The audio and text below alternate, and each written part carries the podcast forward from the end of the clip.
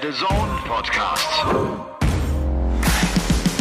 Game On, der The Zone Podcast mit Elmar Paulke und dem Robstar Robbie Marianovic.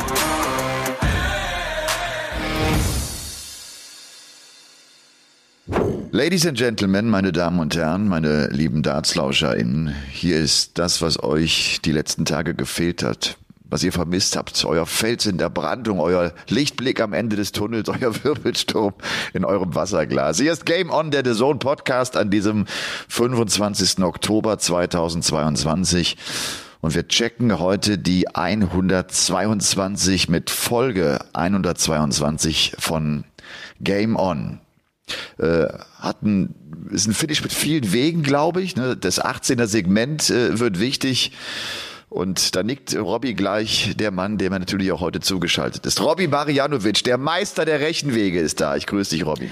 Ich grüße dich, Elmar. Und wie sexy war eigentlich deine Stimme am Anfang? Ich habe schon gedacht, das geht schon wieder in Richtung ja, ja. Sex-Podcast hier. Spitz wie ein Pfeil, stumpf wie ein Bord.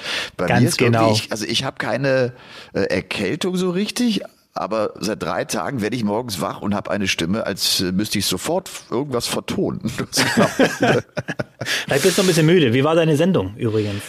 Ja, heute ist ja Montagmorgen. Ja, ne? Es ist ja. äh, wie immer frische Ware, die ihr bekommt von uns. Ähm, die Sendung war gestern richtig gut. Die hat richtig Bock gemacht. Äh, vor allem, also wir hatten coole Gäste mit Patrick Helmes, dem, dem Ex-Nationalspieler. Äh, und dann ist der Steven Gettchen leider krankheitsbedingt ausgefallen. Dann ist Uli Hebel, das ist so einer der Top-Kommentatoren im Fußball, weil der so ein netter Typ, guter Typ, der vor allem auch gute Meinungen hat. Weißt du, das, das tun sich ja einige schwer, auch eine Meinung kundzutun und sich auch vielleicht mal äh, vielleicht auch mal anzuecken, der macht das.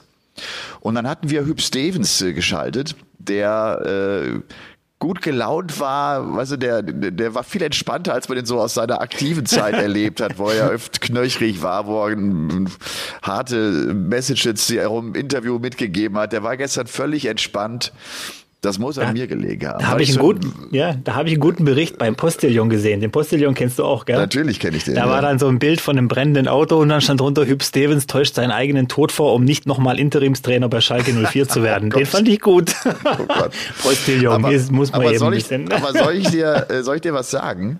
Ich habe das natürlich auch ihn gestern gefragt. Ne? So, mir würde ja. einer einfallen äh, namens Hüb Stevens, der da einspringt. und äh, dann lachte er. Aber ich hatte trotzdem den Eindruck, irgendwie wird's ihn jucken. Irgendwie hätte er noch mal Bock, also mit seinen 68 dann noch mal irgendwie rein für drei, vier Wochen bis zur WM-Pause. Aber er macht's ja. natürlich nicht, weil er sagt, nein, ich bin zu alt. Also der, der Verstand siegt sozusagen. Ja. Du, das wird heute eine Folge. Ich habe ich hab, äh, ein paar Sachen, die ich mit dir dringend besprechen muss und äh, wo ich dann auch später sehr gespannt bin auf das, was ihr uns äh, dazu schreibt wir erwähnen ja oft die Rückmeldung, Robby. Das hat ja. bei mir wirklich den Effekt, ich bekomme immer mehr und ich bekomme ja. wirklich ausführliche Kritiken zu unseren Podcast-Folgen und äh, die, die echt gut sind, die, die, die kritisch sind, die uns auch loben, aber äh, die Spaß machen zu lesen und ja, die einfach äh, mir helfen, so den Podcast zu reflektieren, auch für mich selbst. Ja. Das ist schön. Ähm, wir hatten ein Pro Tour äh, Blog jetzt äh, an dieser Woche, in dieser Woche von Donnerstag bis Sonntag vier Players Championship Turniere wurden gespielt, die Turniere 25 bis 28. Und jetzt muss man eins mal gleich vorneweg sagen, bevor wir auf diese vier Tage natürlich sehr genau eingehen. Der Mann, den du uns vor Monaten ans Herz gelegt hast, Josh Rock, der lässt es so dermaßen rocken, der gewinnt dieses letzte Turnier mit einem Turnier-Average von 103, mit einem Turnier-Average von 103. Der schlägt im Finale Luke Humphreys, das war sensationell. Van Gerven hat komplett zurückgezogen. Van Gerven war auf irgendeiner Party auch gestern. Ich habe ein Foto gesehen äh, von seiner Frau und ihm. Und ich habe nach drei Turnieren gedacht, verdammt aus deutscher Sicht, na, kommt irgendwie ja. kein Highlight. Okay, Ricardo hatte, hatte so ein paar Matchgewinne. Und dann kommt Turniertag Nummer vier. Dann spielt Ricardo sich ins Halbfinale, sein erstes PDC-Halbfinale. Der verbessert sich am Ende um 16 Plätze in der Weltrangliste nach vorne auf Platz 100. Äh, der ist der einer von 15 Spielern, der an allen vier Turniertagen Geld einspielen kann. Und Der Maximizer auch mit so einem kleinen Befreiungsschlag. Endlich, endlich ein paar Resultate. Der hat ein Viertelfinale gespielt. Und auch noch eins vorneweg, Gary Anderson. Ich habe irgendwie den Eindruck, wir müssen ein bisschen aufpassen auf Gary Anderson. Den juckt es. Es kommt die WM und ihn juckt in den Fingern.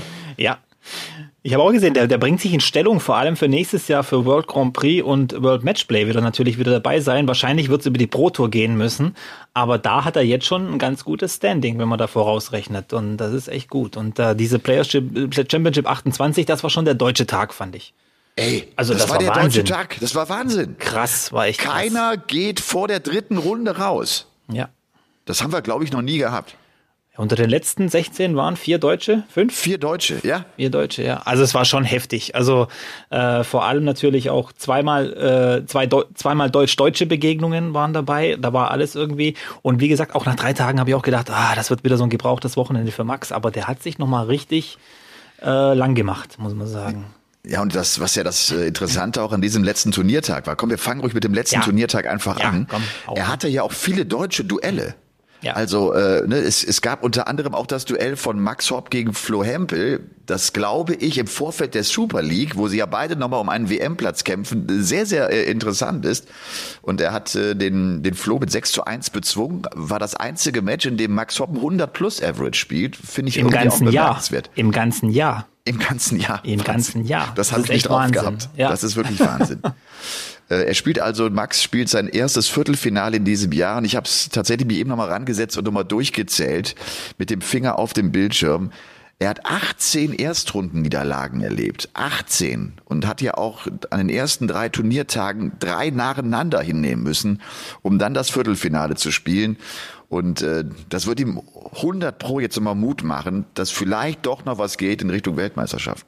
Ja, das ist echt... Äh äh, ich glaube, so zum richtigen, viele sind nochmal wach geworden zum Schluss, fand ich auch. Ja, jetzt gerade nochmal, wenn du Ricardo, wenn wir über Ricardo reden, der steht ja aktuell tatsächlich da äh, auch in den Players Championship Finals im Starterfeld. Also das müsste, müsste ganz gut hinhauen. Also da hätten ja. wir dann mindestens drei deutsche Spieler dabei. Heftig. Wir haben noch, wir haben noch zwei Turniere, die gespielt werden. Ne? Ja. Turniere Nummer 29 und 30. Also nochmal, an diesem äh, letzten Turniertag gibt's im Achtelfinale das Duell von äh, Gabriel Clemens, und das ist die Runde vorher, das war dritte Runde, ne? Gabriel Clemens gegen Martin Schindler. Ja. Das ist die dritte Runde und äh, Gaga gewinnt mit 6 zu 4. Wir haben im Achtelfinale das Duell von Ricardo Pietreczko gegen Gabriel Clemens. Da gewinnt Ricardo mit 6 zu 4. Wir hatten, wie gesagt, auch diese Partie in der dritten Runde von Flo Hempel und Max Hopp. Also das hatte schon eine Menge Brisanz äh, aus deutscher Sicht. Und wie gesagt, vor allem halt jetzt auch das Halbfinale für Pietreczko. Der schlägt Ryan Mickel, der eine tolle Serie jetzt hingelegt hat. Das war ein richtig gutes Ergebnis. Setzt sich gegen John O'Share durch, den Iren schlägt Luke Peters, den Niederländer, dann das Achtelfinale gegen Gaga, im Viertelfinale 6-1 gegen Ross Smith und verliert dann im Halbfinale gegen Cool Hand Luke Humphreys mit 7 zu 2.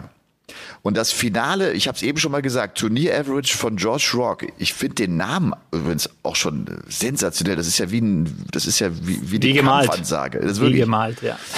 Äh, äh, er spielt das Finale, gewinnt Josh Rock mit einem 108er Average gegen Humphreys, der selbst nur 103 spielt. Das ist ein 8 zu 5 Sieg. Äh, und wie gesagt, von sieben Partien, die er zu spielen hatte, waren fünf, meine ich, mit einem 100 plus. Und da haben wir diese 99,49 aus dem Achtelfinale gar nicht mit eingerechnet. Der spielt also 24 Stunden Darts so ungefähr auf einem gigantischen Niveau. Ja, es war wirklich äh, zum, zum Geschmack. Ich habe ein paar Matches gesehen, auch das Finale. Das war unfassbar geil. Auch wie die beide gespielt haben. So schnell.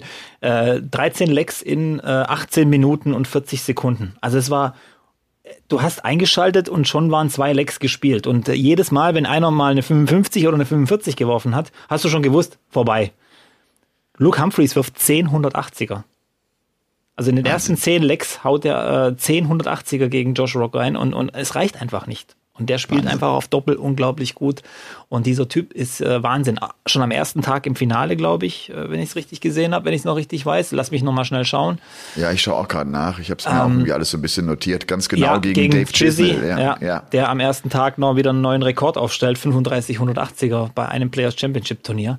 Das ist schon Wahnsinn. Ja, aber Josh Rock, äh, das ist schon, glaube ich, so ein, so ein Talent des Jahrzehnts. Kann man schon so sagen, oder? Boah, Das- ich, das bin mit sowas immer, ich bin mit sowas immer vorsichtig, Ja. äh, weil was der spielt jetzt auch in diesem Jahr, das ist äh, unglaublich gut.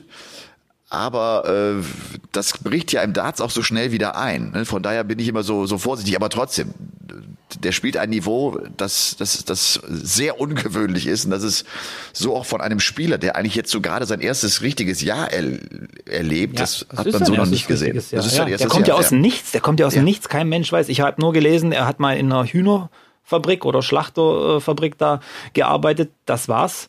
Und im Endeffekt ist 20 Jahre alt, ist Vater von einem Zweijährigen. Also mehr, mehr, mehr Infos gibt's ja nicht. Es gibt keine Infos zu seiner, zu seiner Dart-Karriere vor der PDC, weil es eben das erste Tourcard-Jahr ist. Es gibt äh, nichts. Also das Management ist auch so ein ganz komisches irgendwie, das ich überhaupt nicht kenne. Der Ausrüster ist, ja, sage ich mal, dritte Reihe irgendwo. Also ich glaube, das ist schon so, ein- so, ein, so ein kleines Märchen, was äh, Josh Rock da ähm, gerade im Moment erlebt.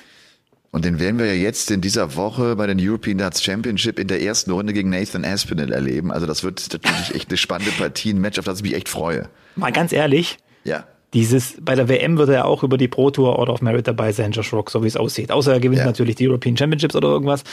Aber ganz ehrlich, der kriegt ja dann in der zweiten Runde den Top 32 Spieler. Also dieses arme Schwein in der zweiten Runde aus den Top 32. ich kann dir eins sagen, die werden alle beten, bitte nicht Josh Rock. Bitte nicht Ja. Josh Rock. Also echt ein äh, krasser Typ äh, Ja. und der der die Tour so richtig aufmischt. Luke Humphreys hat auch jetzt äh, nochmal gepostet, äh, den Kerl werde ich noch in einigen Finals in den nächsten Monaten treffen. Also wie der es spielt, das ist, das ist äh, un unglaublich. Also Ja. macht großen Spaß. Ja, Turniertag Nummer eins, du hast es eben schon gesagt, der Sieg von, von Chizzy. Das ist sein erster Players Championship Sieg seit 2019 gewesen, sein 14. insgesamt, sein zweiter Toursieg in diesem Jahr, nachdem er ja auch auf der European Tour im September erfolgreich war. Chizzy äh, auch mit keiner leichten Auslosung, schlägt Whitlock, schlägt Gary Anderson, der übrigens auch da ein 102er Average spielt, also Anderson genauso wie Dave Chisnell, haut Humphreys raus, er spielt dann 114er. Ich finde, es waren so einige Matches an diesem Wochenende dabei, wo du gedacht hast, was sind denn das für Averages? Also über 110 auch hinaus. Das, Das ist ja ist- unglaublich, ne? Ja, gerade an diesem ersten Tag, Spiel des Tages war für mich so wieder, wir müssen wieder über ihn reden, Josh Rock gegen Mike de Decker. Mike de Decker spielt geschmeidige 113,7 im Average und gewinnt genau zwei Lecks gegen Josh Rock, der 112 spielt. Weißt du, ich meine, das ist doch, aber es waren schon ein paar, paar Zahlen dabei, wo ich gedacht habe, wo nehmen die das dann her? Und das sieht so selbstverständlich aus Ja. bei diesen Typen. Und Mike de Decker ist jetzt auch kein Spieler, über den man ständig redet. Das ist also irgendeiner aus der zweiten, dritten Reihe, der plötzlich Absolut. ein 113er Average spielt, wo du denkst, verdammt. Und das ist ja das, was wir letzte Woche besprochen haben. Diese Tour ist, glaube ich, so hart wie nie. Und es, Ja. es jeder hat's schwer. Egal wer, ob er Price heißt, ob er Van Gerven oder Wright heißt oder auch Anderson, ganz klar, äh, ganz aktuell. Jeder hat's schwer. Deswegen ähm, Hut ab vor all diesen Leistungen. Also nicht nur diese Sieger, sondern auch was da äh, teilweise in den Top 16, Top 32 gespielt wird, ja, diesem Turnier.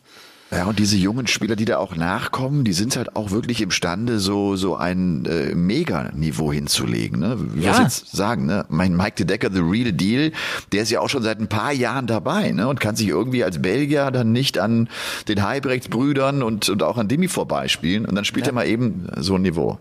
Gian Ja, van Veen. Gian van Veen steht im Viertelfinale am ersten Tag. Auch Ja. ein Riesentag, schlägt Joe Cullen, verliert dann gegen Hetta und so weiter. Das sind ja alles Und- Namen, die sind nicht auf der Liste. Ein Match, in dem Joe Cullen 28 Darts auf Doppel verpasst.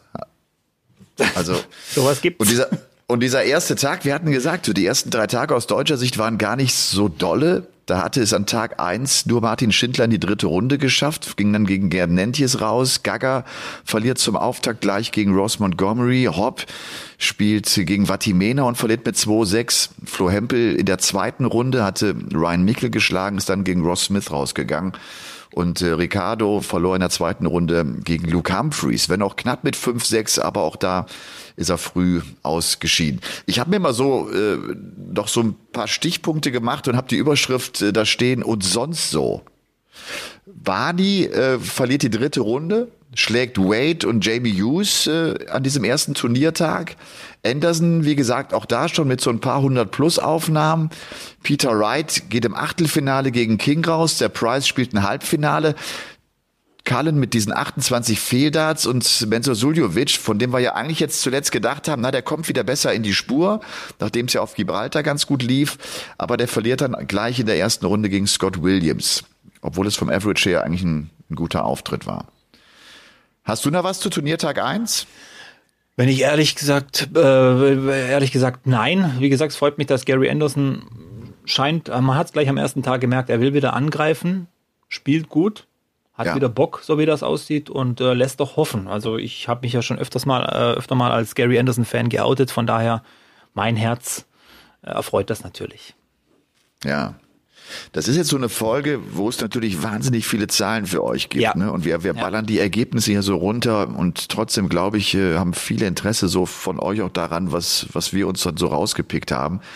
Ich würde sagen, Robby, wir machen äh, vielleicht jetzt mal so den ersten kleinen Cut. Jetzt haben wir ja zwei Turniertage besprochen, Turniertag ja. eins und Turniertag vier. Äh, vielleicht mal so zwei, drei andere Themen, damit wir äh, nicht äh, völlig wirr werden im Kopf äh, bei, bei all den Zahlen. Ich muss mal ein kleines Update äh, bringen zu diesem Schachskandal. Ne, das war ja dieser Betrug des 19-jährigen US-Amerikaners Niemann, der ihm vorgeworfen wurde, Hashtag Analperlen. Ähm, der hat jetzt eine Klage gegen Weltmeister Magnus Carlsen eingereicht und auch gegen dieses Chess.com, gegen diese Schachplattform. Und er fordert einen Schadensersatz von 100 Millionen. Das äh, ja, ist mal ein Sümmchen. Ja. Äh, weil er aber auch sagt, ich, ich bin gesperrt jetzt bei Turnieren und so, nicht, ne? ich kann meinem Beruf äh, gar nicht nachgehen. Also der fordert das ein. Da ist also dieser, der Kampf ist noch nicht zu Ende. Diese Geschichte ja. ist noch nicht äh, durch mich hat's ja auch interessiert und ich habe den Typen ja auch so ein bisschen gegoogelt und mal geschaut und auch äh, bei YouTube ein paar Videos von ihm gefunden. Ich meine, diese ganzen Schachfreaks, normal sind die ja nicht so in der Birne, muss man ja schon sagen. Und ich glaube, dass du kannst auch nicht als normaler Mensch, glaube ich, auf so einem Level denken. Also wie die teilweise reagieren, wie die abgehen. Auch der Carlson, der ist ja auch, also ich sage, ich bin ein schlechter Verlierer, aber das, das ist nochmal, das ist nochmal Next Level, was, was wie der abgeht. aber ist schon krass, aber da ist eine Menge Geld in diesem Schachbusiness. Oh ja. Eine Menge Geld. Und oh ja. äh, diese Typen machen richtig Kohle und lassen sich auch richtig gut bezahlen. Wobei ich sagen muss, das sind so Typen, alles, nur um das Thema vielleicht abzuschließen. Ich glaube, das sind auch Menschen, die können dieses Geld gar nicht so sehr genießen wie andere Leute. Weißt du, ich meine? Das sind keine Typen, die sich eine Yacht kaufen oder ein Privatjet oder, oder irgendwie Urlaub auf den Malediven machen. Ähm, die sind anders. Aber, aber interessant, interessant. Ich finde immer, das sind alles so kleine Welten. Und in dieser ja. kleinen Welt befinden wir uns ja auch mit der Sportart ja. Darts. Ne? Das ist ja genauso, wenn du jetzt sagst, die verdienen so viel. Und wenn du äh, jemandem Außenstehenden sagst, übrigens, äh, der Van Gerven verdient siebenstellig im Jahr, dann sagen die auch mal, was? Millionen? Zwei Millionen? Was? Äh, das ist ja da genau, äh, genau so. Ich habe äh, übrigens von vielen die Nachricht bekommen, dass sie sich ähm, diese Doku in der ARD, in der ARD Mediathek angeschaut haben über die WM, WM der Schande und äh, die sie auch berührt hat und wo man wirklich kopfschüttelnd davor sitzt und denkt, wie kann man das machen? Wie kann man eine Fußballweltmeisterschaft dort stattfinden lassen? Und äh, vielleicht deshalb noch einen guten TV-Tipp. Äh, habe jetzt eine coole Serie auf Magenta äh, geschaut habe bislang irgendwie äh, mir gar nicht so angeguckt, was es da für Filme und für Serien auf Magenta gibt. Ich bin mehr auf Netflix und auf Amazon Prime unterwegs. Da gab's jetzt die Serie The Capture. Äh, und ohne jetzt spoilern zu wollen, zu viel verraten zu wollen, da geht's äh, um England, da geht's um Geheimdienste und am Ende geht's darum, wie Videosequenzen verändert werden, sodass man Leuten Taten nachweisen kann. Ähm, man muss dazu sagen, England ist deshalb so interessant, weil die vier bis sechs Millionen Überwachungskameras in ganz Großbritannien haben. Du brauchst also, um diese Videos zu manipulieren, brauchst du sehr viele Aufnahmen von Gesichtern und sowas und die bekommst du halt nur dann, wenn du viele Überwachungskameras hast. Und das ist natürlich schon ein ganz, ein ganz heißes Thema. Geheimdienste haben wohl, jetzt bin ich dann totaler Laie, was, äh, was die äh, Juristerei betrifft, haben wohl Schwierigkeiten, teilweise Beweise zu bringen, weil Fotos nicht erlaubt sind, weil Tonaufnahmen nicht erlaubt sind, aber die Videosequenz äh, ist wohl zumindest lange Zeit erlaubt gewesen. Ich weiß gar nicht, ob das heute immer noch so ist, weil man jetzt ja offenbar weiß, dass diese Veränderungen stattgefunden haben. Und ähm, so hat man also versucht, über Videosequenzen Beweise irgendwie heranzutragen, damit die richtigen Leute in den Knast sozusagen kommen. Hab auch nochmal geguckt, wie viel äh, Überwachungskameras gibt's in Deutschland. Also Berlin hat wohl die höchste Dichte mit 4,9 Kameras pro 1000 Einwohner. Ich meine, ganz extrem ist das ja in China, ne? mit, mit ja. äh, multifunktionalen Straßenbeleuchtungen, mit Lautsprecher, mit Kameras, die ihre Menschen echt erziehen wollen, genau über diese öffentliche Überwachung. Ich habe übrigens einen ganz komischen Sound auf dem Ohr die Zeit. Ist das dein Mikrofon oder ist das meins? Ich nee. weiß es nicht. Also meins ist nee, es gut. nicht. Dein ist es nicht. Okay, dann liegt es vielleicht einfach an unserer Verbindung. Ja. Oder ist es ein Baby, das du hörst? Nee. das würde ich, glaube ich, erkennen. Okay, okay, okay. Das würde ich erkennen. es ist eher ein Rauschen. Äh, aber das nochmal der Tipp. The Capture.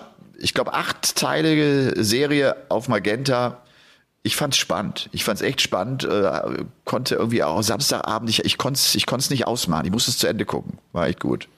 Ja, ist auch. Dieses Geheimdienstding ist ja auch spannend und, und, und äh, hat uns ja auch teilweise in der Geschichte ganz schön in die Bredouille gebracht bei vielen Dingen. Da werden Kriege angefangen aufgrund von solchen Informationen. Da muss man auch, äh, also ja, es ist nicht alles immer koscher. Wenn du dich erinnern kannst, Irakkrieg, Saddam Hussein, Massenvernichtungswaffen, zum Schluss, ja, hat er wohl doch nicht gehabt. Oder die Älteren werden sich an den ersten Irakkrieg vielleicht erinnern, als es hieß, ja, die Iraker äh, holen Säuglinge aus den Brutkästen raus. Ja, äh, ist dann doch zum Schluss rausgekommen, war nicht ganz so. Weiß ich meine, also. Naja. Ja.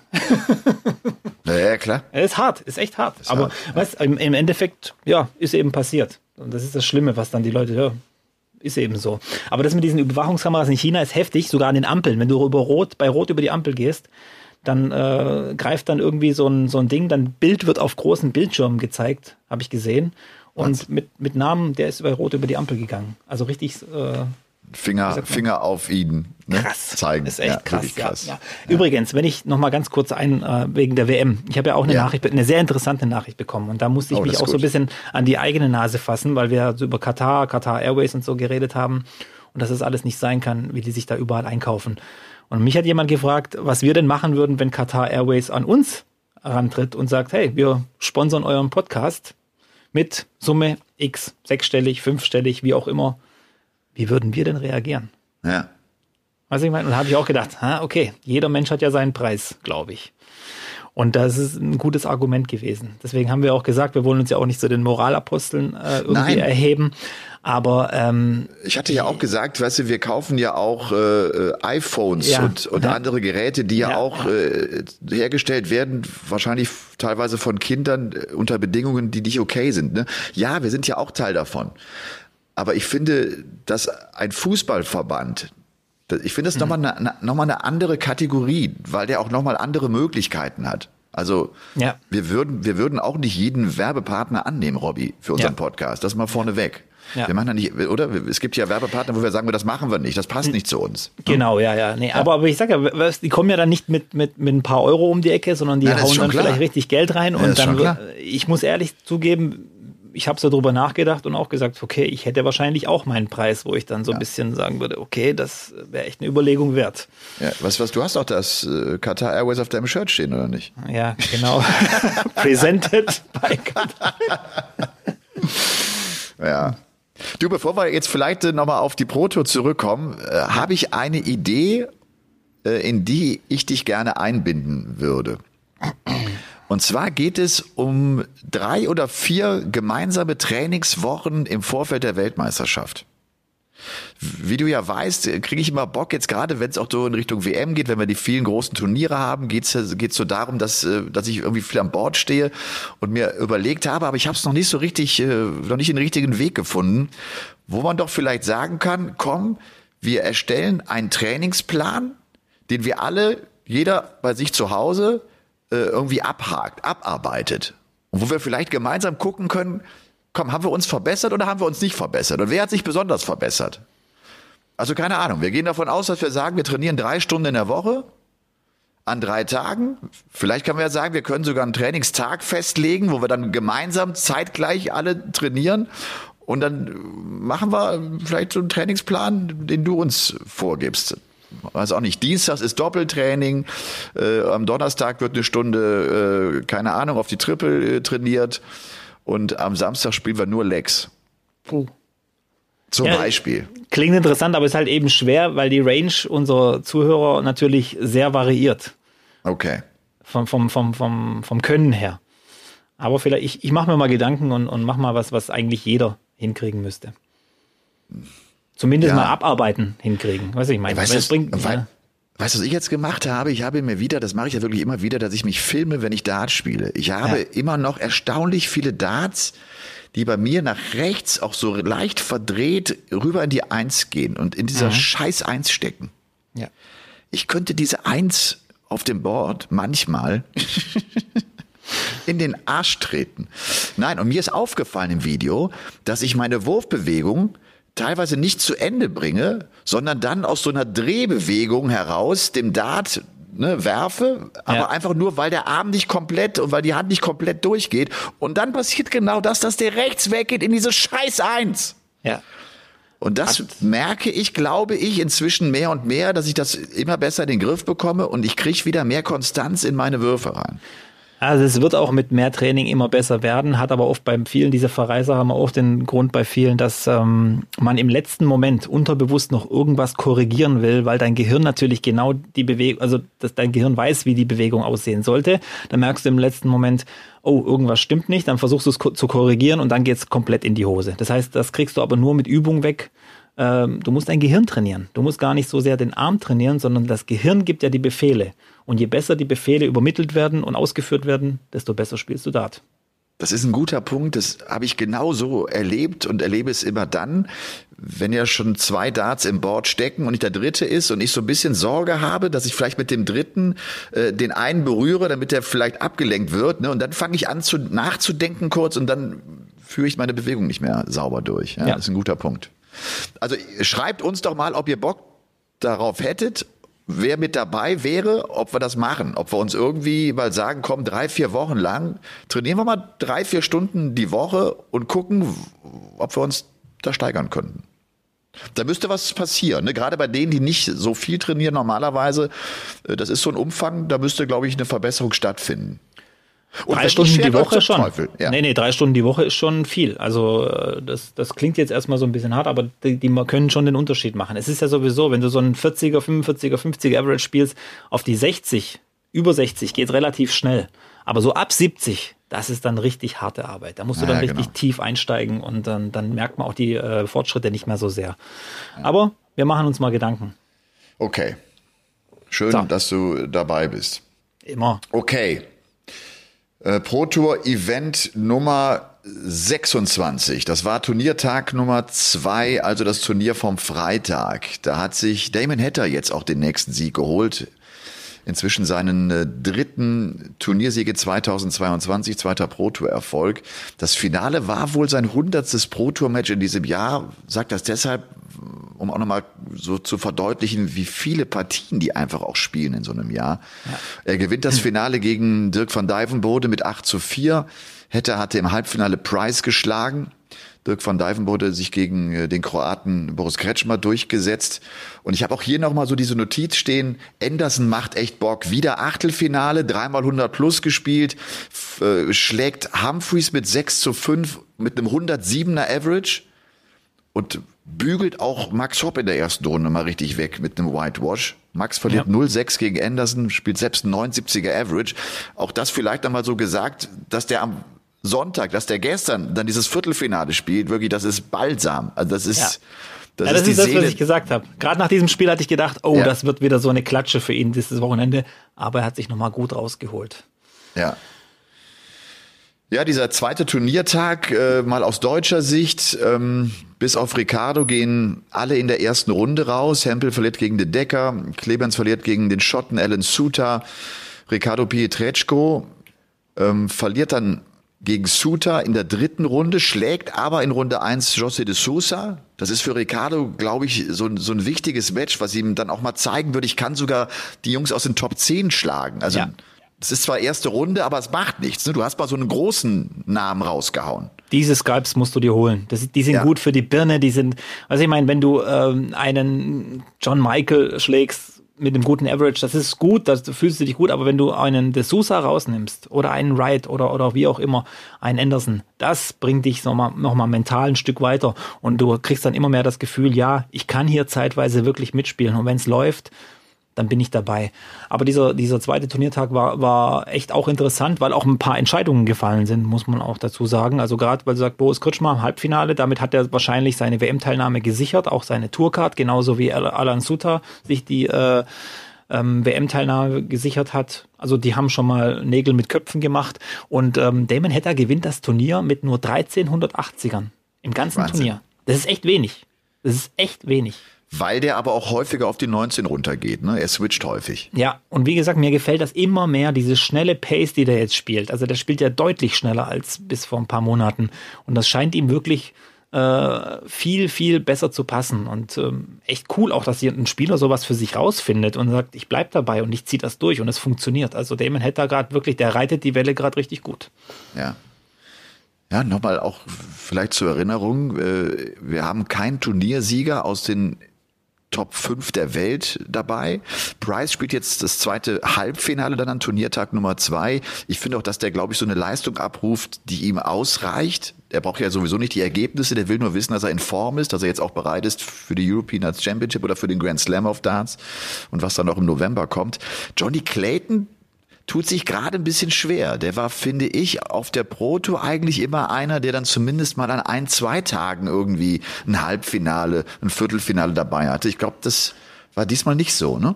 Den habe ich überhaupt nicht irgendwie ja, wahrgenommen genau, an diesem Wochenende. Der, der geht dann irgendwie auch am, am Samstag dritte Runde raus gegen George Killington. Also so, genau, hat, hat man kaum wahrgenommen. Das war fast wie Johnny Clayton äh, früher. Ja. Bevor sie den World Cup of Darts gewonnen haben. weißt du, was ich meine? Vorher, ja, ja. Karriere Teil 1. Schwimmt ja. mit, schwimmt einfach mit in diesem großen Pool und äh, taucht nicht so oft auf. Also das ist schon, schon teilweise, vielleicht ist jetzt auch diese Vor-WM-Zeit, vor diesen zwei, drei großen Majors, die noch kommen, dass die Spieler einfach sagen, ich werde jetzt hier nicht mehr alles geben. Wobei ich finde jetzt zum Beispiel Price gegen Hetta im Halbfinale, Hetta wäre so ein Gegner für Price, den er im Achtelfinale bei der WM kriegen könnte. Und mhm. ich glaube, dass es auch wichtig ist, dann im Vorfeld auch gegen diese Leute dann in, in, auf, einer, auf der Pro Tour zu gewinnen, einfach um mhm. ein Zeichen zu setzen. Wobei man immer wissen muss, bei Price, der geht schon, ja, ich glaube, geplant in so ein Wochenende. Der, der weiß auch, wenn es jetzt nicht klappt, ich mache mir da überhaupt keine Platte. Ich, ich steige mich da nicht rein. Die müssen mich erstmal auf der Bühne vor Kameras schlagen. Und das ist, glaube ich, die bessere Einstellung. Ja. Aber das ist so ein bisschen äh, das Konzept des Phil Taylor, ne, der gerade seine engen Konkurrenten mal äh, häufig zum Training nach Hause eingeladen hat, um es ihnen richtig zu besorgen. Dann wussten ja. sie schon mal wieder, wo sie stehen und was Sache ist und dann äh, sehen wir uns wieder auf der Bühne so ungefähr. Ne? Aber ja. ne, das ist genau das, was du gesagt hast gerade. Ne? Das ist cool. Ja. Ja, Peter Wright ist am Turniertag 2 in der ersten Runde rausgegangen, kann das aber dann am nächsten Tag, an Turniertag 3, also am Samstag, sofort wieder korrigieren mit dem Erreichen des Finals. Er verliert das Finale gegen Rob Cross der damit seinen äh, zweiten Pro Tour Titel in diesem Jahr holt, hat ja auch zwei European Tour Finals gespielt. Also was da auf der Pro Tour läuft, sozusagen abseits der großen TV Bühnen, ist das konstant und ist das gut, was Cross da spielt. Und der bekommt es mal wieder hin. Habe ich jetzt so eine Liste wirklich äh, an, an Halbfinalpartien gesehen von ihm. Der spielt gerade im Halbfinale immer so ein überragendes Match. Und hier spielt er 110er gegen Kellen Ritz. Kellen Ritz, von dem wir jetzt auch lange Zeit nichts gesehen haben, der sich, glaube ich, gefangen hat mit diesem Pro Tour Block, ne? Ja, ich glaube auch, der hat sich wieder gut in Position gebracht. Genau richtig. Auch ähm, es geht ja auch immer um die Setzung bei den Players Championship Turnieren der, der muss drinbleiben in diesen Top 32 gesetzten Spielern, weil du eben dann sicher bist, du kriegst keinen aus den anderen, äh, keinen von den anderen, die noch gesetzt sind in der ersten Runde. Und das garantiert dir schon mal zumindest ein, ein relativ gutes Los in der ersten Runde. Ja. Also die Halbfinals waren dann Cross gegen Ritz mit 7-5 und Peter Wright schlägt im Halbfinale Ryan Mickel mit 7 zu 2.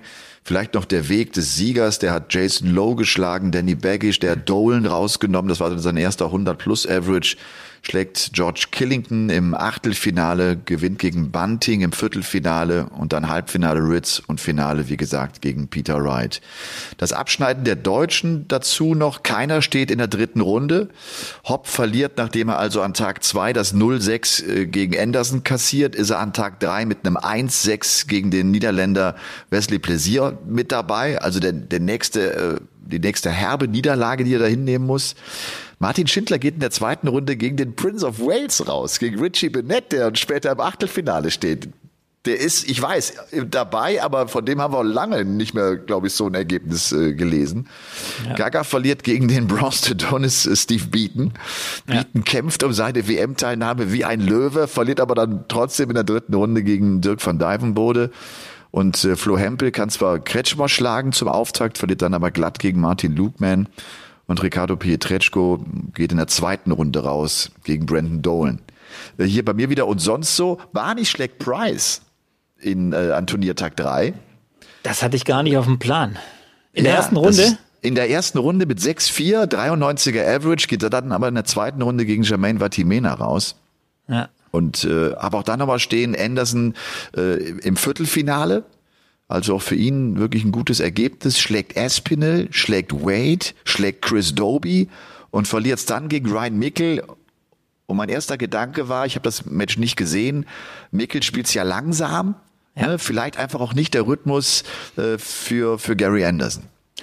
Mikkel ist unangenehm zu spielen. Ja. Es geht nicht nur um die Geschwindigkeit, er ist Linkshänder, da, da, da, das, ist, das sind sowieso unangenehme Gegner und dann hat er wirklich diese Angewohnheit, alles, was zwischen 65 und 85 ist, das haut er zur Hälfte gefühlt raus. Das heißt, jedes Mal stehst du dahinter, der hat noch einen Dart auf Tops, du denkst dir, ja, kann er treffen, kann er nicht treffen, ich komme vielleicht nochmal dran, zack, drin und dann, weißt dann kotzt du einfach als Gegner dahinter. Und bei Anderson, der ist ja auch so ein Ungeduldiger, der will dann auch spielen, spielen, spielen und ähm, vor allem die Geschwindigkeit wird ihm, glaube ich, und, und das Krasse ist, Anderson spielt ja gefühlt seit 100 Jahren Darts, dass der immer noch Probleme hat gegen Spieler, die langsam spielen, ja. das muss der doch schon alles hinter sich haben. Das ja. muss doch, das darf doch gar kein Thema mehr sein. Ja.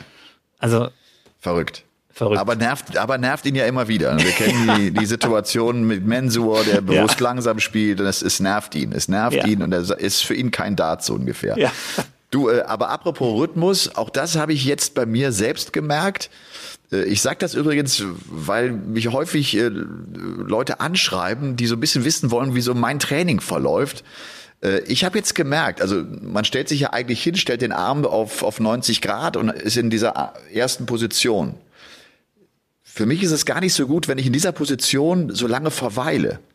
Meine Wurfbewegung, auch beim ersten Dart, fange ich eigentlich unten an. Also unten, dann nehme ich den Arm kurz hoch und nur kurz, stelle ihn ganz kurz auf 90 Grad und werfe direkt. Das ist fast so mehr eine Bewegung, mhm. fällt mir leichter, finde ich besser. Da bin ich gar nicht drauf gekommen. Ich weiß gar nicht, wie ich drauf gekommen bin. Ne? Ich, ja. äh, aber mir fällt es, glaube ich, leichter. Ich darf nicht so viele Möglichkeiten haben, dass ich zu viel nachdenke. Ich, und ich bin so einer mit der Tendenz, dass ich versuche, alles zu analysieren, was ich mache.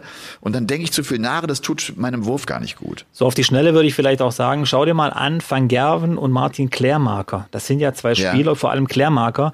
Äh, einer, der kaum die 20 verfehlt. Also der ist wirklich straight. Und beide haben so die, Ange also so vom Wurf her sind die sehr ähnlich, weil die diesen Wurf unten also die holen den Dart aus der Hand und da beginnt dieser, dieser Prozess und die fahren schön das Board gerade ab nach oben und da gibt's auch keine lange Bewe äh, keine lange genau. Pause dazwischen und werfen ihn weg. Das heißt, äh, das ist schon so ein, so ein einfach so ein, ja, wie, so wie du sagst, so, so eine runde Sache im Endeffekt. Äh, schau dir das mal an, gerade bei Klärmarker. Könnte vielleicht was für dich sein. Ja, das stimmt. Ich habe den direkt vor Augen. Du hast, ja. du hast vollkommen recht. Äh, vielleicht auch nochmal so, um so zwei Namen zu nennen, wo man sieht, dass der Wurf auch bei denen wirklich unten beginnt, ist Adam Gavlas. Ja. für den dieser erste Rhythmus sehr wichtig ist. Und ich finde auch Daryl Gurney ist einer, der, der so von sein gesamter Rhythmus, das ist ja alles bei dem in so, in so rhythmischen Schritten läuft das ja ab bei ihm. Finde ich auch ein Spieler, wo du siehst, dass da wirklich die, die Wurfbewegung ganz unten an der Hand beginnt. Ja, ja, aber Daryl Gurney auch für die Anfänger. Ähm, dieser Wurf ist extrem, er sieht einfach aus, aber es ist extrem kompliziert, weil der braucht ja kaum Ausholbewegung. Also der Ja, hat dann stimmt. wirklich, ähm, es ist nicht die Kraft, sondern es ist eine, eine eine ganz extrem gute Technik, die der hat. Also das wird man wahrscheinlich als Anfänger oder auch als Fortgeschrittener kaum hinkriegen, was der da schafft. Deswegen lieber diese Würfe angucken, die so ein bisschen mehr Ausholen haben, wo einfach so ein bisschen auch die Kraft ruhig ein bisschen mitspielen darf, wo man sich dann, ähm, wo dann aber mit der Zeit ein bisschen schwieriger wird. Das war nicht auch gleich voraus. Ähm, die Kraft lässt dann nach und die Präzision lässt dann auch nach. Also es hat alles so sein, sein, sein Hin und äh, sein, seine Vor- und seine Nachteile. Aber Gurney ist ganz, ganz schwer. Also das so hinzukriegen, wie Gurney das macht, puh, Hut ab, wer das schafft. Das ist in Deutschland ähm, Stefan Steuke eventuell. Das, der hat so ein, ja, ich weiß, das ist jetzt kompletter Random-Name, aber der fällt mir jetzt so Nee, nee, spontan nee. ein. Auch Ja, ja, er klar. mit einer ganz, ganz feinen Technik, der, der, der seine Kraft wirklich aus dem Handgelenk holt und, und kaum Ausholbewegung braucht. Und damit kommen wir zum Paulke der Woche. Der Paulke der Woche. Der Paulke der Woche geht an Franck Ribéry, der seine Karriere beendet hat. 81-maliger französischer Nationalspieler, 425 Mal für die Bayern auf dem Platz gestanden, 25 Titel gewonnen. Dabei äh, waren neun deutsche Meisterschaften, sechs Pokalsiege und natürlich das große Highlight, das Triple 2013 zusammen mit dem FC Bayern München hat jetzt seine Karriere in Italien beendet, äh, bei US Salernitana, einem kleineren Verein, bei dem er jetzt wohl auch in das Management wechseln muss. Ich habe vor vielen Jahren habe ich äh, mal eine längere Reportage über Franck Ribéry geschnitten. Das war noch zu meiner Zeit bei Sport 1, als ich als Redakteur dort unterwegs war. Und da gab's äh, so einige Szenen, einige Dribblings von Franck Ribéry auch so im Training, wo ich teilweise gedacht habe, der Cutter hätte jetzt den Film schneller gestellt. Das, das sah ganz unwirklich aus. Äh, vielleicht kennst du das, wenn du äh, beim, beim, wie heißt das, beim Skifahren, wenn die, ähm, ach, die diese Buckelpisten runterfahren. Das ist auch so eine, so eine, da, da hast du das Gefühl, da dreht einer gerade den Film schnell, weil die so dermaßen schnell durch diese Buckel durchgehen. Ne? Und so war das bei Franck Ribéry auch. Das hat, da habe ich echt, da habe ich davor gedacht, das ist ja unfassbar. Also der Typ, äh, natürlich großartiger Spieler. Ich habe ich hab so ein bisschen immer noch diese Geschichte, davon ist er ja freigesprochen worden, damals mit der minderjährigen Prostituierten so im Hinterkopf.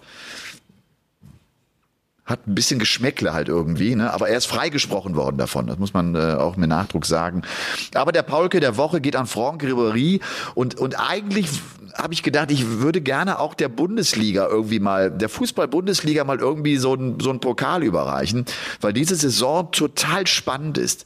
Wenn du jetzt nach dem elften Spieltag auf die obere Tabellenhälfte schaust, da kannst, gehst du auf Platz 8 und dann steht da Leipzig mit 16 Punkten. Und jetzt gehst du jeden Platz rauf. Also äh, Platz äh, 7 ist Hoffenheim mit 18 Punkten. Platz 6 ist Mainz mit 19 Punkten. Es geht mit jedem Platz geht's um einen Punkt höher, bis Union Berlin mit 23 Zählern ganz oben auf der 1 steht, vor den Bayern mit 22. Und auch das finde ich irgendwie so geil, dass die Bayern halt immer noch nicht ganz oben stehen. Und da gewinnt tatsächlich gestern Abend der Tabellenletzte Bochum gegen den Tabellenersten Union Berlin. Irgendwie ist total viel drin, macht großen Spaß. Und somit halt auch, du hast es anfangs, oder ich habe es anfangs schon erzählt, auch die, die Sendung der Spieltag macht deshalb irgendwie Bock und ist unheimlich äh, detailreich und hat, hat viele gute Geschichten. Ah, Ich muss Ja. mal durchatmen. Franck Ribéry, guter Typ. Ich muss auch sagen, so, auch wenn ich jetzt nicht mehr ganz so im Fußball drin bin, aber so meine Helden sind so Schweinsteiger, Zinedine Zidane, Pierre, Pierre Litbarski, Eric Cantona, Franck Ribéry, Arjen Robben vielleicht auch noch so vom, vom Ja, Typ her. Aber da meine- merkst du schon, wo bei mir die Reise hingeht. Äh, Aber vom, Rip vom, und Drop, vom Typ ich meine, das, das war ja diese Flügelzange, die Ja, ja, ja. wirklich eine Ja. Zeit lang, das war ja sensationell. Ne? Ja, Robben ja. rechts, Ribéry links, und das ist sensationell. Seht eben auch so Typen, keine so Paradiesvögel, die auf Insta irgendwelche neuen Uhren zeigen oder tolle Outfits oder ihre Autos. Ja, Das sind, erinnere dich an das goldene Steak von Franck Ribéry, my friend. jeder hat mal einen Elfmeter frei oder einen, einen Freischuss. Ribéry hat seinen äh, erledigt. Aber wie gesagt, äh, so Sidan, Cantona, äh, auch früher Litbarski, das waren wirklich, oder Schweinsteiger ist für mich so einer der letzten, die noch wirklich ja, zu dieser, äh, zu dieser, zu dieser Gruppe gehören, die, die das gelebt haben, geatmet haben und, und denen du es auch angesehen hast, neben und auf dem Platz. Ja. Ja. Du haben wir jetzt die Pro Tour äh, Turnier äh, Miniserie abgehakt. Ich gehe aber ganz kurz die Sieger durch, dass man so, ja. weil wir so viele, weil wir so viel auch hin und her gesprungen sind. Also Sieger des ersten Events war Dave Chisnell, gewinnt im Finale gegen Josh Rock mit 8 zu 4. Sieger des zweiten Turniers war Damon Hatter im Finale gegen Dirk van Dijvenbode. Dann holt sich Rob Cross den Sieg gegen Peter Wright im Finale mit 8 zu 4. Und dann halt dieser Wahnsinnsauftritt von Josh Rock gestern Abend, am Sonntagabend mit dem 8 zu 5 über Luke Humphreys, als er ein 108er Average spielt. Und nochmal Ricardo Pietreczko, zuvor aber auch zum ersten Mal in seiner Karriere das Halbfinale bei einem PDC-Event erreichen kann. Ich habe zu viel heute hier auf dem Zettel. Ich glaube, wir müssen das teilweise in die nächste Woche schieben. Aber eins äh, kommt jetzt auf jeden Fall, soll keine Rubrik werden, also keine regelmäßige Rubrik werden. Äh, trotzdem habe ich einen ganz lustigen Titel dazu. Juckt mich nicht. Mit Robbie Marianovic. Also Dinge, die dich nicht jucken.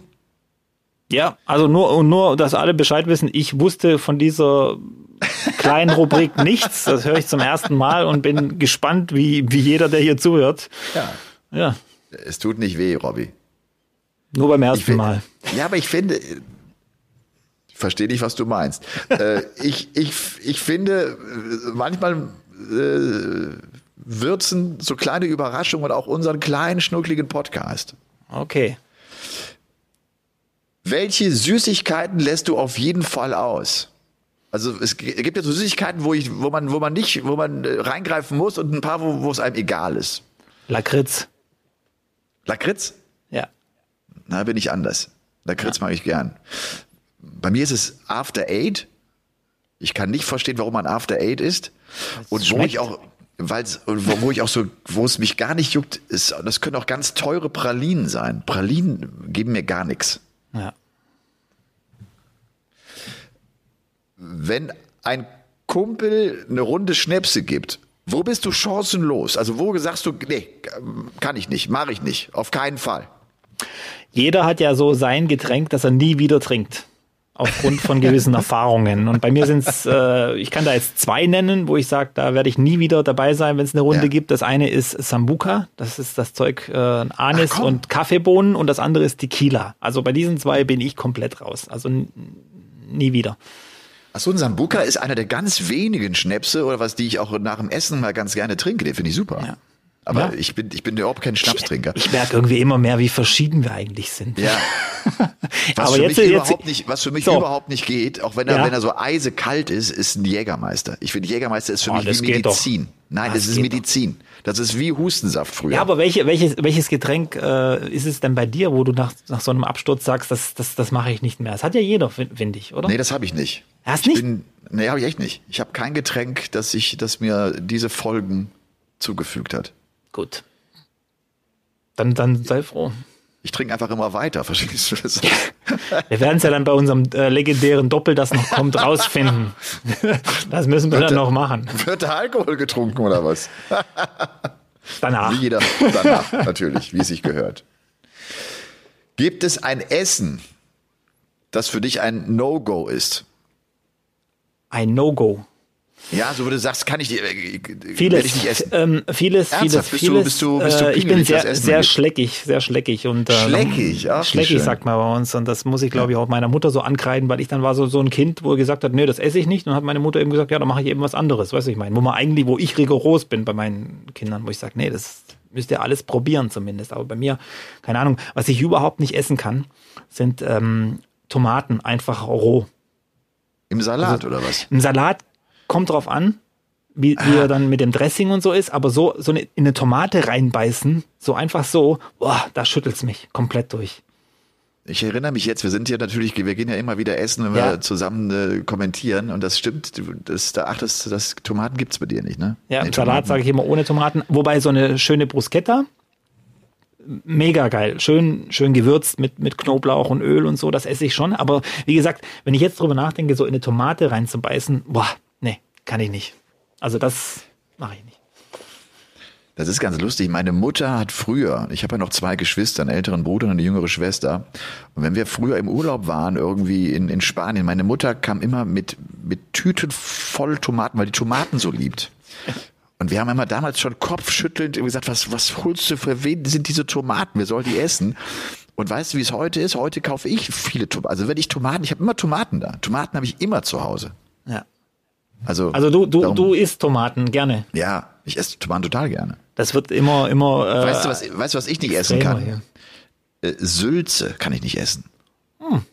Das geht. Ach, jetzt hör doch auf. Doch, ich finde das jetzt, ähm, ich weiß gar Dieses nicht, Geschlabber, dieses, diese Gelatine. Äh, bei uns, bei, auch bei uns gibt es, hier ist eine Spezialität hier in, in Württemberg, äh, ich weiß gar nicht, wie es wie es heißt, äh, Schwartenmagen. Schwartemage. Das ist so Sülze mit Fleisch drin, manchmal auch ein bisschen Gemüse und so. Doch, das geht schon. okay.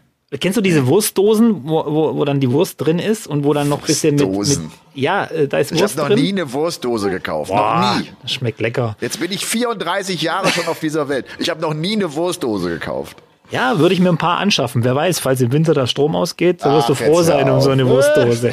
Das, weil, weil das mich viel zu sehr an Hundefutter erinnert oder Katzenfutter. Das, das schmeckt doch auch nicht. äh, ich habe noch einen letzten Punkt. Was war deine schlimmste Bleibe, deine schlimmste Wohnung? Also vielleicht hast du ja mal ein Praktikum irgendwo gemacht. Also jetzt nicht Urlaub, nicht Hotel, Ja, ne? ja, ja, ja, Aber ja. sondern so, was so, was war deine schlimmste Bude, in der du mal gewohnt hast? Meine schlimmste Bude, in der ich mal gewohnt habe. Ich, ich habe nie schlimme Buden gehabt, weil ich hatte immer den Vorteil, alle Buden, in denen ich gelebt habe, da war meine Frau mit dabei und dann konnte die Bude gar nicht schlimm sein. Okay. Und äh, aber ansonsten, ich äh, Hotels habe ich natürlich schon ein paar Sachen durch, gerade beim Dart.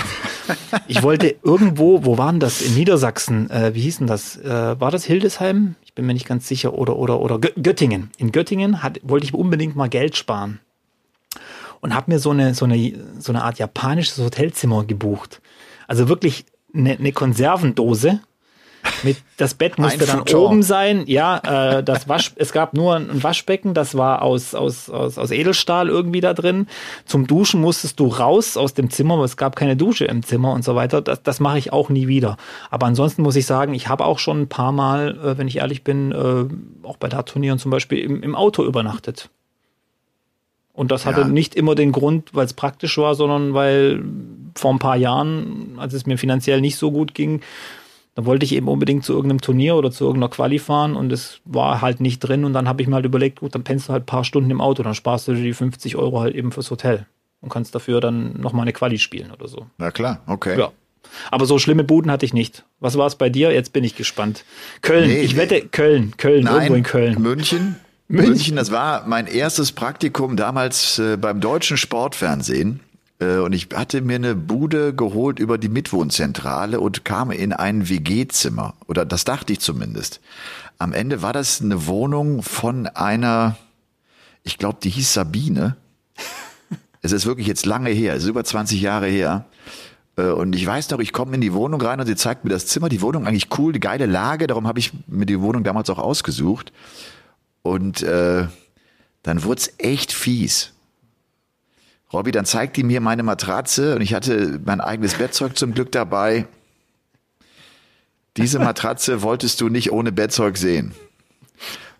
Und äh, äh, Sabine, die freute sich sehr, dass sie offenbar einen jungen, netten Mann in ihrer Wohnung hatte, denn die wartete auf mich auch an jedem Abend. Ich musste damals für den Sportreport, so hieß diese Nachrichtensendung bei der DSF, äh, habe ich gearbeitet, habe ich meinen Einstieg halt gehabt. Und äh, die wartete jeden Abend. Ich dachte immer schon jeden Abend, scheiße, jetzt sitzt sie schon wieder im Wohnzimmer und, und verwickelt mich in so ein Gespräch. Da bin ich dann nach zwei, drei Wochen auch ausgezogen, weil das war echt nicht schön. Das war, Also- glaube ich, so meine schlimmste Bleibe, die ich so hatte, wo ich mich echt auch nicht wohlgefühlt habe. Weißt du, wo du reinkommst und denkst, Ja. will eigentlich weg. Also ein Zimmer mit einer Matratze quasi oder, oder noch irgendwo mit, mit drin. Ein, ich hatte halt ein eigenes Zimmer und dann haben wir uns halt die Küche geteilt. Auch das war halt, weißt du, ich, also wir kannten uns ja nicht. Dann habe ich mir halt Ja. Sachen in den Kühlschrank gelegt und die waren auch abends immer weg, die Sachen. Ich, hab, ich, hatte, ich hatte doch Sachen gekauft. Wo, wo hast du denn hingetan? Ja, die habe ich gegessen. Ich hatte selbst Hunger. Ah ja, klar, kein Problem. Ist ja auch kein Problem. Aber wenn es irgendwie viermal passiert, denkst du, ja, aber dann, was soll ich denn machen? Ich habe ja auch Hunger. Sabine. Und, Oh das, Mann, oh und Mann. das Ganze noch wahrscheinlich für geschmeidige 1200 Euro Miete ja, im das, Monat. Ja, das weiß ich, das weiß In ich gar nicht mehr so genau. Aber ich habe dann irgendwie äh, halt in der, in der Redaktion, das war Ja. eine nette, echt eine sehr nette Redaktion, äh, nette Kollegen kennengelernt, wo der eine gesagt hat, komm, dann pennst du halt bei mir, weißt du, dann war ich da raus. Ja. Oh Mann. Aber komm, aber die Rubrik tat doch jetzt echt nicht weh. Nee, aber die Rubrik könnte auch heißen, wie verschieden können eigentlich zwei Menschen sein? Empfindest du das tatsächlich so? Ja, After Eight mag ich. Lakritze mag ich nicht. Du magst Lakritze. Äh, Tomaten hast du immer zu Hause. Kann ich nichts mit anfangen. Also wie gesagt, Okay. Ja, okay, du, äh, ist schön, aber es hat Spaß gemacht. Es hat Spaß gemacht, muss ich das hat sagen. Spaß gemacht. Ja, ja. Du hast so ein bisschen Angst, seit ich diese Wortpaare mal gemacht habe. Ne? Da, da, seitdem Ah, Die haben mich so ein bisschen, die Ja, haben mich ein bisschen weiß. fertig gemacht, du, ich meine, Ja. weil sobald diese Worte Trump, Putin, Obama, Biden irgendwie fallen, da sind ja alle gleich sofort mit den Ohren ganz spitz und, und wollen wissen, aha, was denkt denn der jetzt da? Und, Was ich meine. Und ich habe ja immer eine, nicht eine andere, aber ich, meine Meinung ist oft differenziert. Ich, ich äh, schaue mir äh, Fakten an und äh, Fakten zeigen manchmal doch, dass die Welt ein bisschen anders ist, als wir uns sie vorstellen. Ja. Trump hat übrigens gestern wohl in Texas äh, einen Auftritt gehabt und hat schon so angekündigt, na, 2024, vielleicht mache ich es ein drittes Mal. Ich glaube, dass es nicht macht. Okay, das hast du schon mal gesagt. Ja, ich glaube, dass nach wie vor der Gouverneur von Florida, Ron DeSantis, der nächste Ja, okay. Präsident der USA wird. Aber ich kann schon mal sagen, es wird ein Republikaner, das ist sicher. Das ist ganz Ja. sicher. Ja, so, aber jetzt weg von. Ganz genau. Ja. Äh, und ich sage einfach mal so, die ganze Wahrheit, kleine Stories über große Helden. Die ganze Wahrheit. Kleine Stories über große Helden. Äh, Robby, du musst anfangen. Ich kann auch sofort sagen, ich habe heute keine Geschichte. Dann fange ich, Ich habe an. keine, ich habe keine Geschichte, aber ich habe dafür einen Aufruf an euch zu Hause. Ich glaube, der, der könnte euch Spaß machen. Okay. seid ihr sozusagen meine Helden und das ist dann meine kleine Geschichte für euch, für meine Helden. So. Ja. Nö, ich wollte einfach nur mal erzählen, wie die, wie die, wie die Wahrnehmung teilweise von anderen Menschen auf diesen Dartsport ist, weil, weil äh, erstes World Series Event im Düsseldorfer Castello heißt es, hieß es damals, Ja. glaube ich. Da durfte ich äh, mit teilnehmen und es gibt ja diesen Practice-Bereich, wo hinten nur die Spieler plus eine Begleitung sind und so weiter. Und dann kriegst du normalerweise ein Bändchen, dass, dass die alle wissen, dass du dazugehörst. Aber bei dem Ding waren ja nur 16 Spieler, war alles gut. Ich gehe raus aufs Klo, will wieder rein und die Security war nicht diese übliche PDC-Security, sondern extern. Und wir wieder rein in diesen Practice-Bereich und dieser Typ sagt, hey, das ist hier nur für Spieler. Und ich gucke ihn an und sage, ja, ich bin Spieler, ich, ich bin da dabei. Er guckt mich von oben bis unten an und sagt, ähm, knochentrocken zu mir, du siehst gar nicht aus wie ein Dartspieler. Also wirklich so, wer mich kennt oder wer, wer mich jetzt vor Augen hat, vielleicht äh, 66 Kilo auf 1,80 verteilt. äh, Das ist eben nicht so die typische Dartfigur. Und äh, Du hast dann, dann 66 Kilo. 66 Kilo, ja. Im Moment. Ich war auch schon Okay. auf den, an den 70, aber es ist, schwankt immer so, je nachdem, wie, wie stressig so das Leben ist. Auf jeden Fall kommt dann auch Thorsten Brock, der, der Tournament Director, vorbei und ich sage zu ihm, Thorsten, sag dir mal bitte, äh, dass ich hier mit dazugehöre. Und Thorsten, du kennst den ja. So eine Gelegenheit lässt er nicht aus. Guckt mich an, sagt, nö, den kenne ich nicht und geht weiter. Und ich stehe vor diesem Practice-Bereich und will rein. Dieser Typ kennt mich nicht. Und dann erklärt es dem mal. Thorsten hat es zwar wieder äh, aufgeklärt, dann zwei Minuten später. Das war echt hart. Und ähm, fand ich äh, so als witzig. Aber ich, ich muss sagen, so sieht uns so die Außenwelt. Weiß ich mal, der sieht mich an und sagt, du siehst nicht aus wie ein Dartspieler. Die sehen alle ganz anders aus. Und äh, inzwischen muss ich sagen, weil viele ja immer so drauf sagen, ja, das ist ja alles ganz anders heute und so. Es ist mir scheißegal wie die Außenwelt uns sieht. Es ist mir wirklich völlig scheißegal. Wir sind, wer wir sind, Dartspieler. Und wie wir sind, ähm, damit müssen die Spieler selber leben. Und das macht eben auch den Reiz dieses Sports aus. Ich weiß, das ist so eine Phrase, wieder zwei Euro ins Phrasenschwein. Aber es es ist mir wirklich inzwischen scheißegal, was die Außenwelt von Darts hält. Oder was sie denkt, zu wissen. Weißt du, ich meine? Weil das ist eine ganz andere Sichtweise. Ich weiß, was alles dahinter steckt und viele wissen es auch. Und was das für coole Typen auch sind, wie man sich oft auch irrt bei den Menschen. Und deswegen, ähm, ja, passt diese Geschichte vielleicht so ein bisschen zu meiner, inzwischen zu meiner Einstellung. Zu Du siehst nicht Haltung aus dort. wie ein Dartspieler. Trotzdem muss ich ganz ehrlich sagen, jetzt mache ich das ja auch schon seit ein paar Jahren, Ja. ne, um genau zu sagen, seit der WM 2005.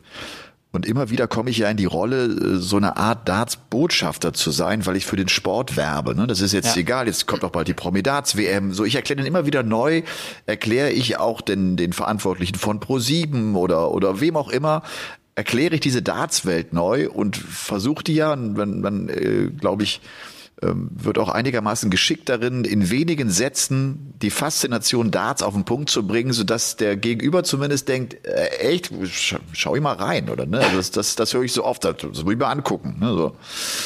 Äh, aber ich werde es, ich werde dem auch gar nicht so müde. Also so, das ist, ist auch irgendwie vielleicht so mit so meine Aufgabe. Das war sie vor, vor allem am Anfang, um, um Leute für das Darts zu begeistern. Und davon komme ich irgendwie gar nicht so richtig weg. Aber das muss ich auch nicht. Das ist auch in Ordnung. Ne? So, das, Ja, was, was sind denn deine Argumente, wenn du, wenn du von Darts begeistert? Wo, was ist dein, dein, dein, Ding, wo du sagst, guck mal hier, das gibt's nur bei Darts? Aber das ist doch dann die Optik, oder? Finde ich. Eine der, der Dinge, wenn, wenn man diese Spieler sieht, dass man denkt, was? Äh, die haben schon, keine Ahnung, fünf Millionen verdient damit? Wahnsinn, den würde ich auf der Das Straße sind- nicht mal bemerken. Ja, aber das sind Charaktere, die haben Genau. eine unheimlich hohe Wiedererkennbarkeit. Weißt du, das sind Typen, das sind keine Genau. Ronaldos, die, die Ja. berühren nicht, die mit denen identifizieren. Wieso? So erkläre ich den Darts, ne? Ja. weil, weil genau das die Faktoren sind. Ne? Ja. Äh, ja, genau. Du, äh, das war das dann bei dir, ne? Das war's, kurz und knackig. Ja, das ist doch völlig in Ordnung. Äh, Weißt du, was ich machen wollte? Ich wollte all denjenigen eine Möglichkeit geben, uns beiden zu schreiben, am leichtesten über Instagram. Äh, der Robstar 180 natürlich oder Elmar unterstrich Paulke.